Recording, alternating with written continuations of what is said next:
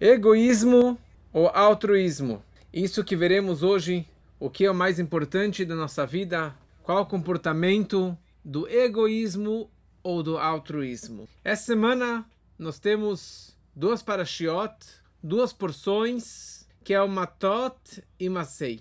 E com essas duas porções, nós terminamos o quarto livro da Torá, que é o livro de Bamidbar. Só que tem várias histórias nessas duas porções. E uma história que eu queria me apegar hoje é uma história que aparentemente está se repetindo algo que aconteceu no passado. Uma história que aconteceu praticamente 40 anos atrás. História dos espiões, dos Meraglim, que já contamos várias vezes os detalhes dessa história, que eles falaram mal de Israel, eles queriam ficar no deserto, e por isso o povo todo foi punido e foi castigado e ficaram 40 anos, 40 anos no deserto, por causa dos espiões que falaram mal de Israel e foram contra Deus. E eles queriam ficar no deserto. E a semana, no finalzinho do quadrigésimo ano, no finalzinho da jornada do deserto,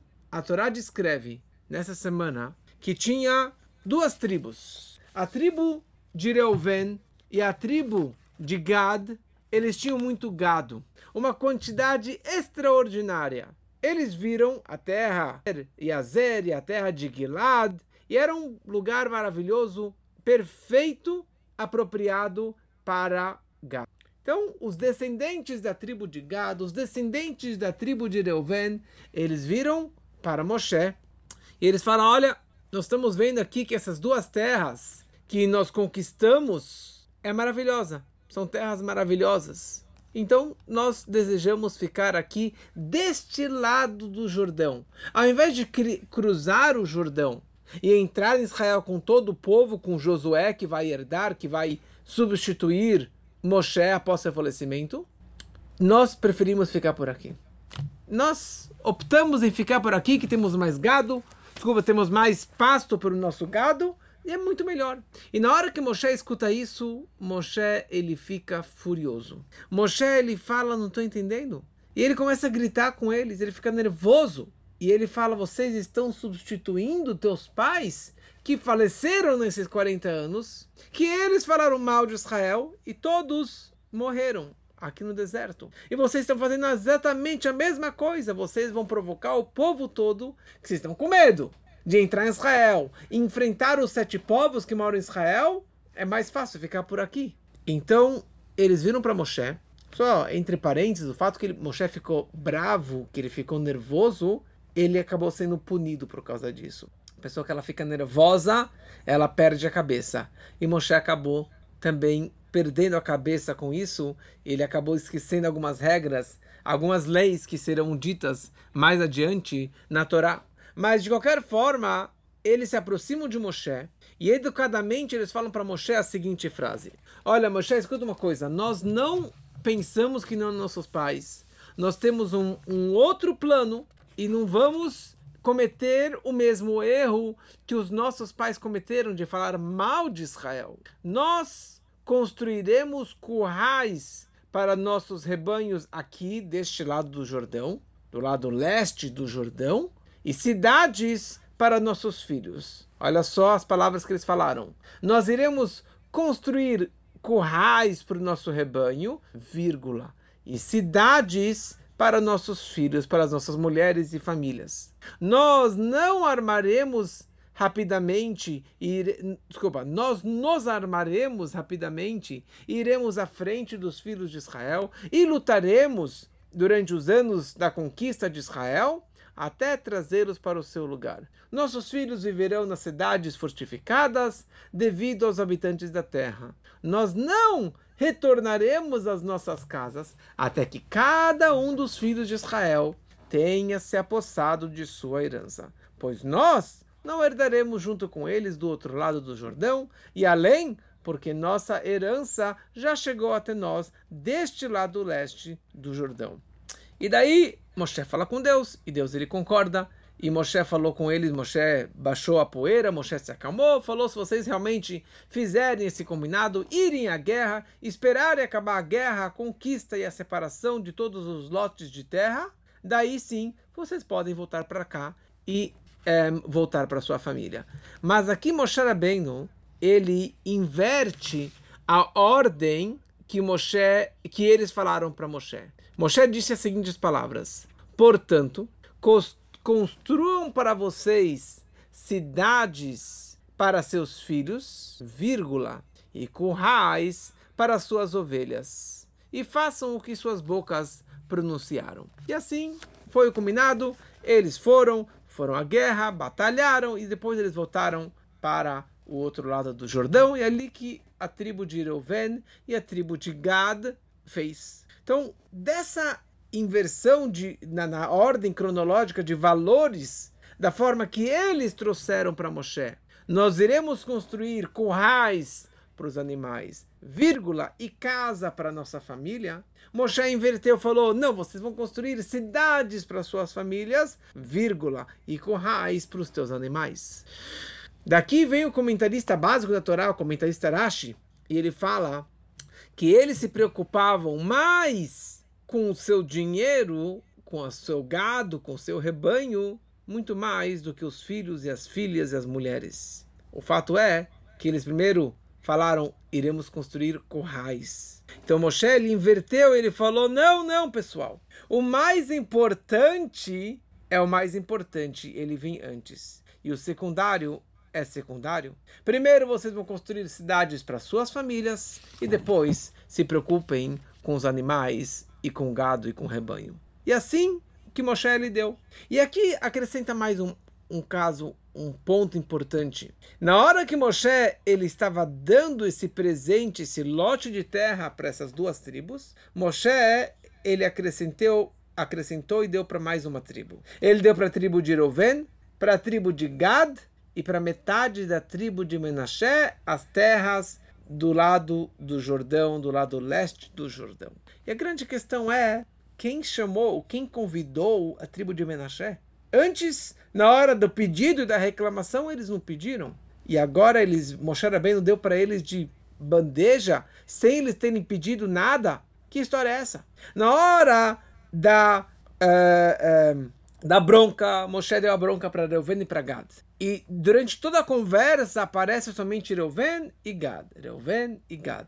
E de repente Moshe Rabbeinu vai lá e entrega para eles metade da tribo de Menashe esse lote de terra. Então aqui nós vemos duas questões. O lado negativo, que Moshe ficou bravo e chamou eles de pecadores, e que vocês estão substituindo os teus pais, os espiões e assim por diante. Só estava Reuven e Gad, e Menashe não tinha nada a ver com a briga, com a reclamação e com a bronca de Moshe Rabbeinu. E mais um ponto que nós notamos que eles também não foram punidos. No livro dos Provérbios, Mishlei, o rei Salomão ele descreve a seguinte frase: Uma propriedade adquirida às pressas no início, vírgula, não será abençoada no final. Essa é uma frase que o rei Salomão o homem mais sábio ele descreve: uma propriedade adquirida às pressas no início não será abençoada no final. Por exemplo, a tribo de Reuven e a tribo de Gad, que eles foram adquirir às pressas. E por isso que não foi abençoado no final. Por que não foi abençoado no final? Porque quando foi o exílio das, das tribos, quando que os judeus foram expulsos de Israel, quem foram os primeiros a saírem? Irem para a Babilônia foram aqueles que já estavam fora de Israel, a tribo de Reuven e a tribo de Gad. Então, no final, eles não serão abençoados. Então, essa é a primeira ideia. E o segundo ponto, a razão pela qual Reuven e Gad pediram, pediram a Jordânia, vamos chamar assim, tem várias opiniões de quão grande eram essas terras que eles queriam é, receber e morar, e que eles receberam. Mas, de qualquer forma, Reuven e Gad, a razão pela qual eles pediram essa terra é porque eles falaram: nós temos muito gado, nós temos muito rebanho, muitos e muitos animais, e nós, nós por isso queremos essa terra fértil para os nossos animais, com muito pasto. qual é a razão que bem essas duas tribos tinham tanto animal? Mais do que todos os outros irmãos, do que todas as outras tribos. Porque Reuven, ele era o primogênito. E a Torá determina que o primogênito ele recebe dose dupla. Ele recebe o dobro do que todos os outros irmãos. Então, o Reuven, ele já tinha o dobro do que os irmãos ele tinha. Então, por isso que ele tinha muito rebanho. Mais uma questão, a tribo de Gad também tinha mais do que todos os outros. Porque a Torá descreve que eles cuidavam muito do gado do rebanho e não sacrificavam ou não abatiam os seus animais para comer da carne. Uma prova para isso, a Torá descreve, quando a Torá fala sobre o maná, o pão celestial que caía no deserto durante os 40 anos, a Torá fala que o man, o maná, vehaman kizera gadhu, que o maná era como a semente de Gad, ou seja, Man, o maná era a principal alimentação da tribo de Gad. Eles não eram carnívoros, eles viviam daquela cápsula de que caía do céu diariamente. Eles não abatiam os seus animais para comer e satisfazer com mais carne, mais e mais carne. Então, consequentemente, se eles não abateram durante 40 anos, então eles tinham centenas ou milhares de vezes mais animais do que os seus outros irmãos do que os outros as outras tribos. Agora, a tribo de Menashe, eles não tinham muito mais animais. Eles não pediram pelos animais. Eles não pediram um para ficar do lado do Jordão para alimentar os animais. Então, por que realmente Moshe virou e presenteou a tribo de Menashe com este terreno para fora de Israel, que aparentemente seria uma punição e não uma recompensa? Todo o propósito da saída do Egito era para finalmente chegar a Israel. Esse era o sonho de Moshe.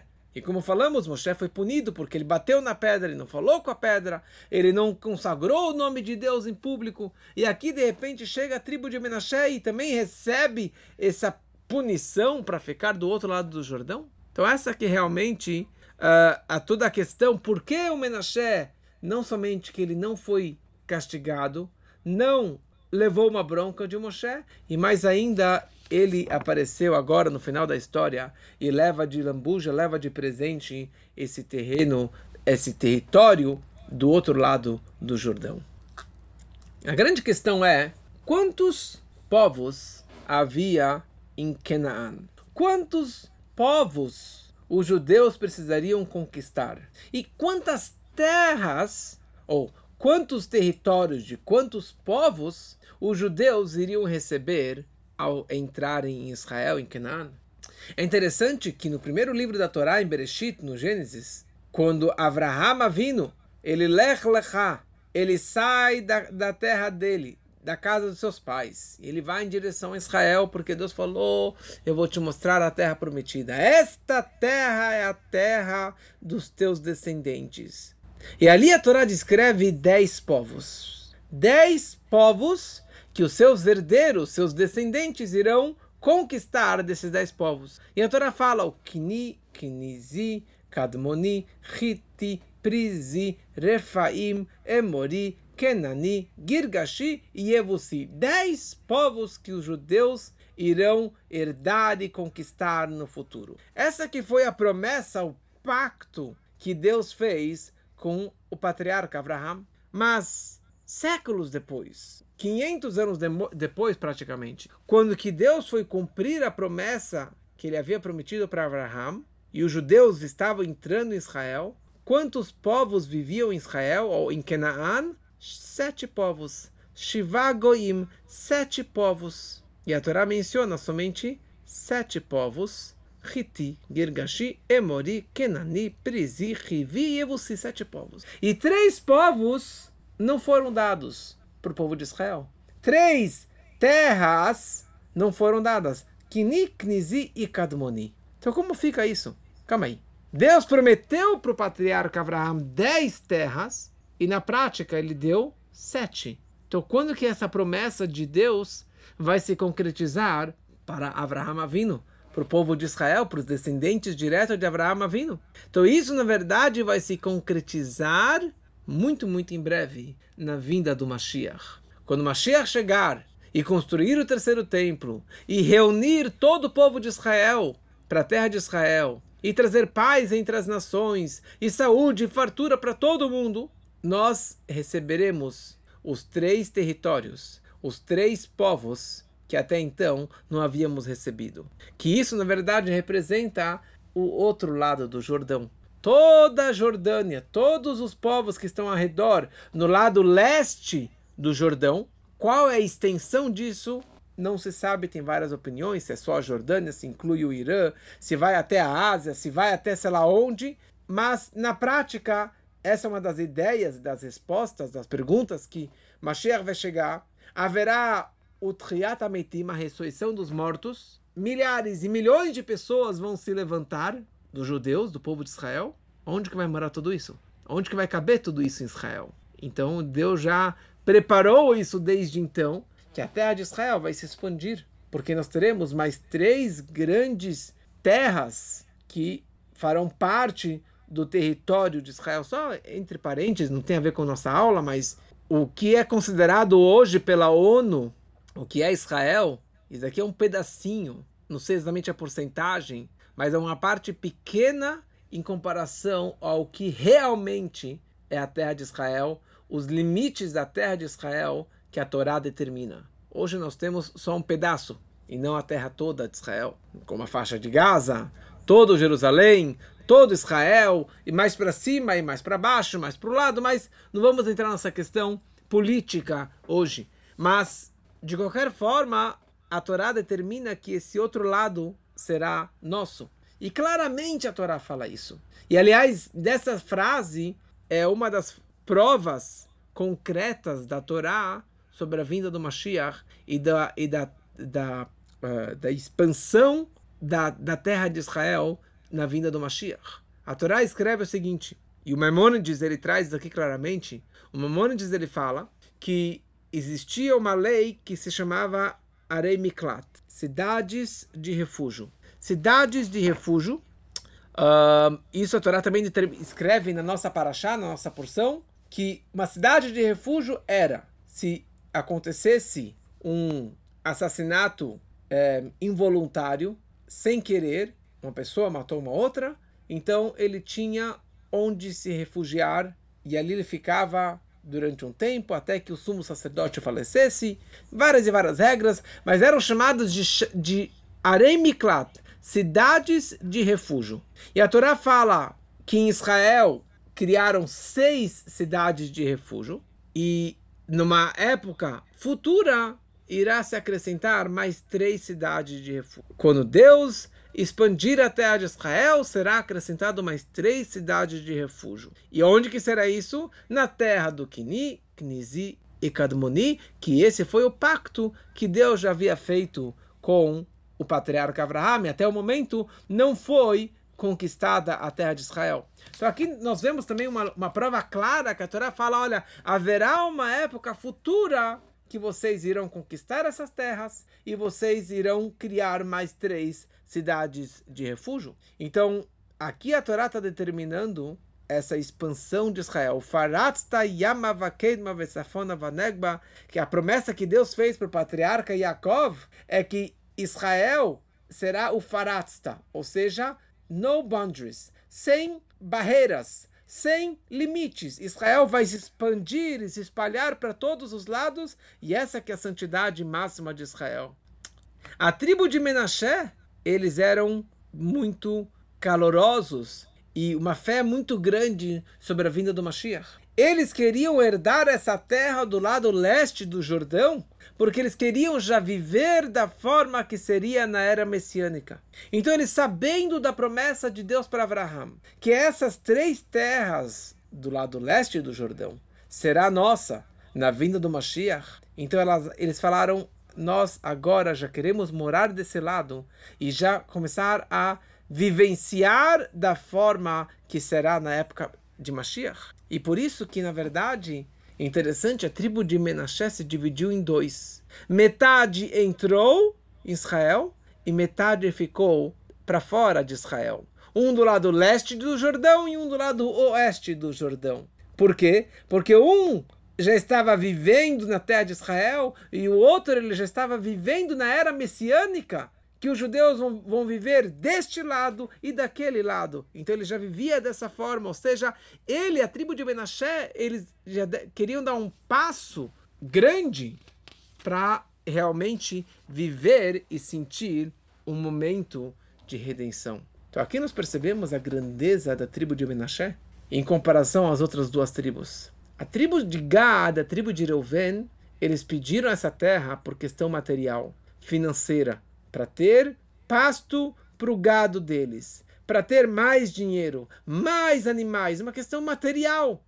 Ou seja, essa foi a frase que eles falaram para Moshe também. Nós precisamos de uma terra para nosso gado e seus servos têm muito gado, então nós queremos gado, terra para nosso gado, ou seja, uma questão material. Vamos lá, pessoal. É óbvio que você tem que se preocupar pelo seu dinheiro e pelo animal. E falamos semana passada sobre os animais e o respeito pelo animal, pelo cachorro e a dor de perder um cachorro. Mas, e a Torá descreve a importância disso. A Torá fala. Nós falamos no Shema Israel todo dia, três vezes ao dia. Eu darei pasto no teu campo para os teus animais, vírgula, Depois você, homem, vai comer e vai se satisfazer. E aqui nossos sábios aprendem que primeiro você tem que dar a ração para o teu animal e depois você vai comer. E também não tem problema de ter dinheiro, de ter, de ter material, de ter fisicalidade, de ter o, a questão material para você transformar e usar tudo isso aqui para algo com valor, com algo mais elevado, pegar o dinheiro para dar para tzedakah, pegar comida para fazer uma brachá, e assim por diante. Tudo maravilhoso. Mas, no final das contas, eles estavam pensando no dinheiro. Eles estavam pensando no material. Já a tribo de Menashe não pensaram no material porque eles não tinham tanto gado. A razão deles não era o material. Eles estavam pedindo por algo espiritual. Essa terra é uma terra santa, é uma terra que já foi prometida por nosso patriarca Abraham. Nós queremos viver aqui e já queremos viver da forma que será na vinda do Mashiach, que será na era messiânica. Então essa que era a grandeza da tribo de Menashe em relação às outras tribos, principalmente em comparação à tribo de Reuven e à tribo de Gad.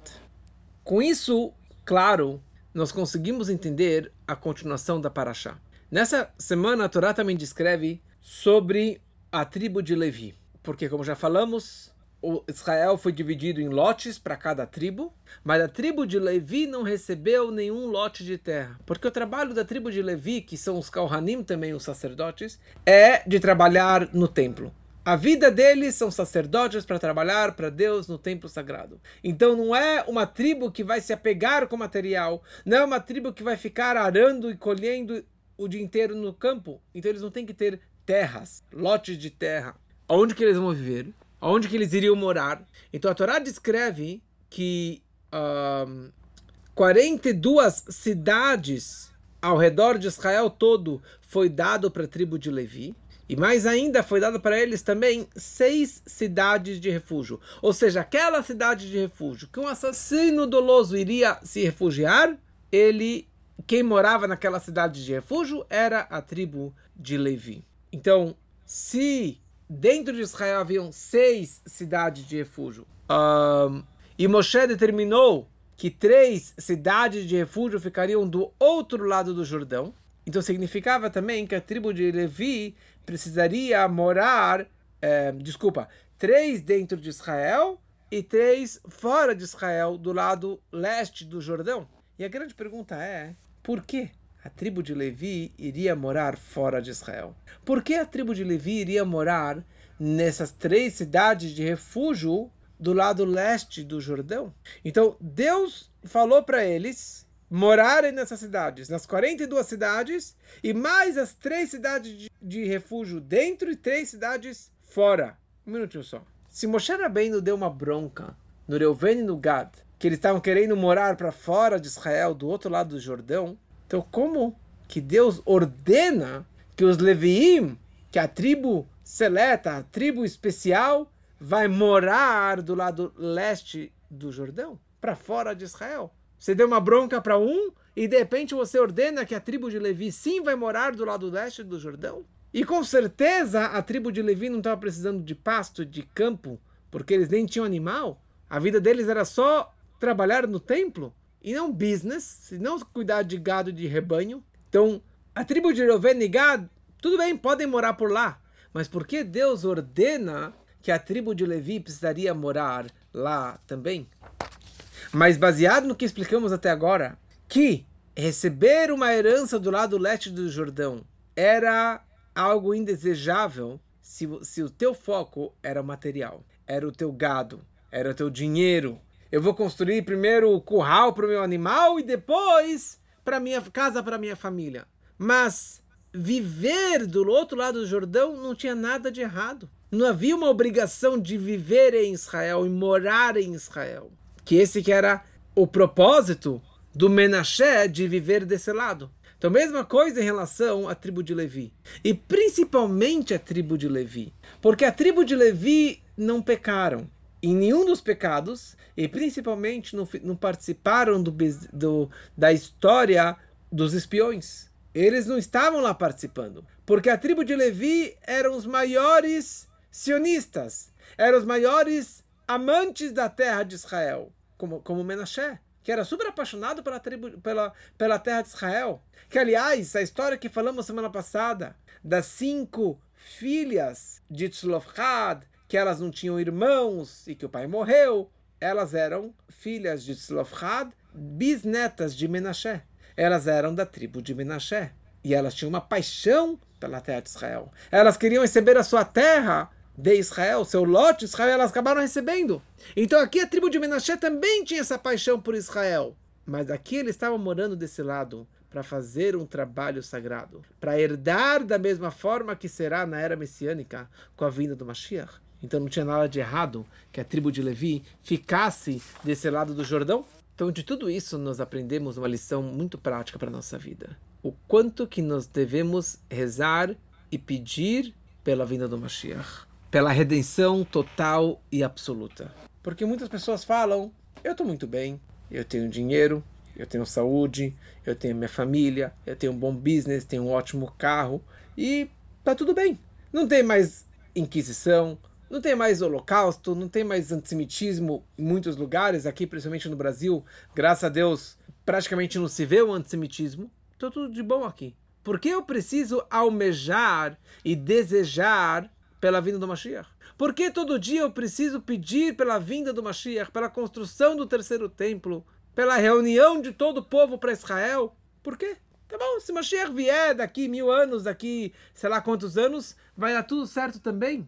Por que eu preciso realmente ficar almejando e pedindo Mashiach now e rezando todo dia pedindo para o Mashiach? Quando Deus quiser, Mashiach vai chegar. Quando Deus quiser, haverá redenção. Qual é realmente a necessidade de pedir e implorar para Deus diariamente pela vinda da redenção, pela vinda do Mashiach.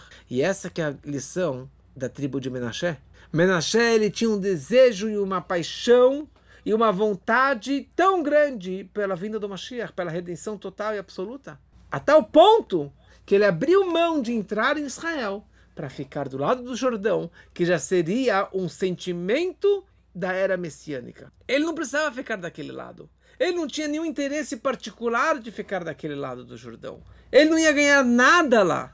Ele poderia entrar em Israel, como todas as outras tribos, como a metade da tribo de Menashe que entrou em Israel. Mas ele abriu mão de tudo isso, porque uma coisa que incomodava ele era uma coisa que ele pedia e rezava e sonhava: que Mashiach chegue agora. Que a redenção futura seja presente, seja agora. Então você, eu, todos nós podemos estar aqui com o melhor celular, com o melhor computador, com a melhor saúde, com muito dinheiro, com muito conforto material e até espiritual. Você estuda a Torá todo dia, você escuta Shurim todo dia, você tem uma fé, você reza, tudo maravilhoso. Mas como você pode descansar? Como você pode colocar a cabeça no travesseiro se Mashiach não chegou now? Se Mashiach não chegou agora? Como que eu posso dormir e falar, tá bom, passou mais um dia, passou mais um ano, passou mais um século, mais um milênio e Mashiach não chegou? E essa aqui deve ser a nossa lição para a nossa vida. E se você quer alguém que vivia como Menashe, isso era a vida do Rebbe de Lubavitch. Se você pega os discursos do Rebbe, todos os discursos do Rebbe, ele fala no meio, com certeza no fim, ele fala que Mashiach ele chegue não. E se Mashiach não chegou, a pergunta é por que Mashiach não chegou? E o que, que eu fiz hoje para trazer o Mashiach? O que, que eu pude fazer de melhor, cada um da sua forma, para aproximar essa vinda da redenção? Então que possamos levar essas lições na prática e que Mashiach realmente chegue hoje, aqui e agora.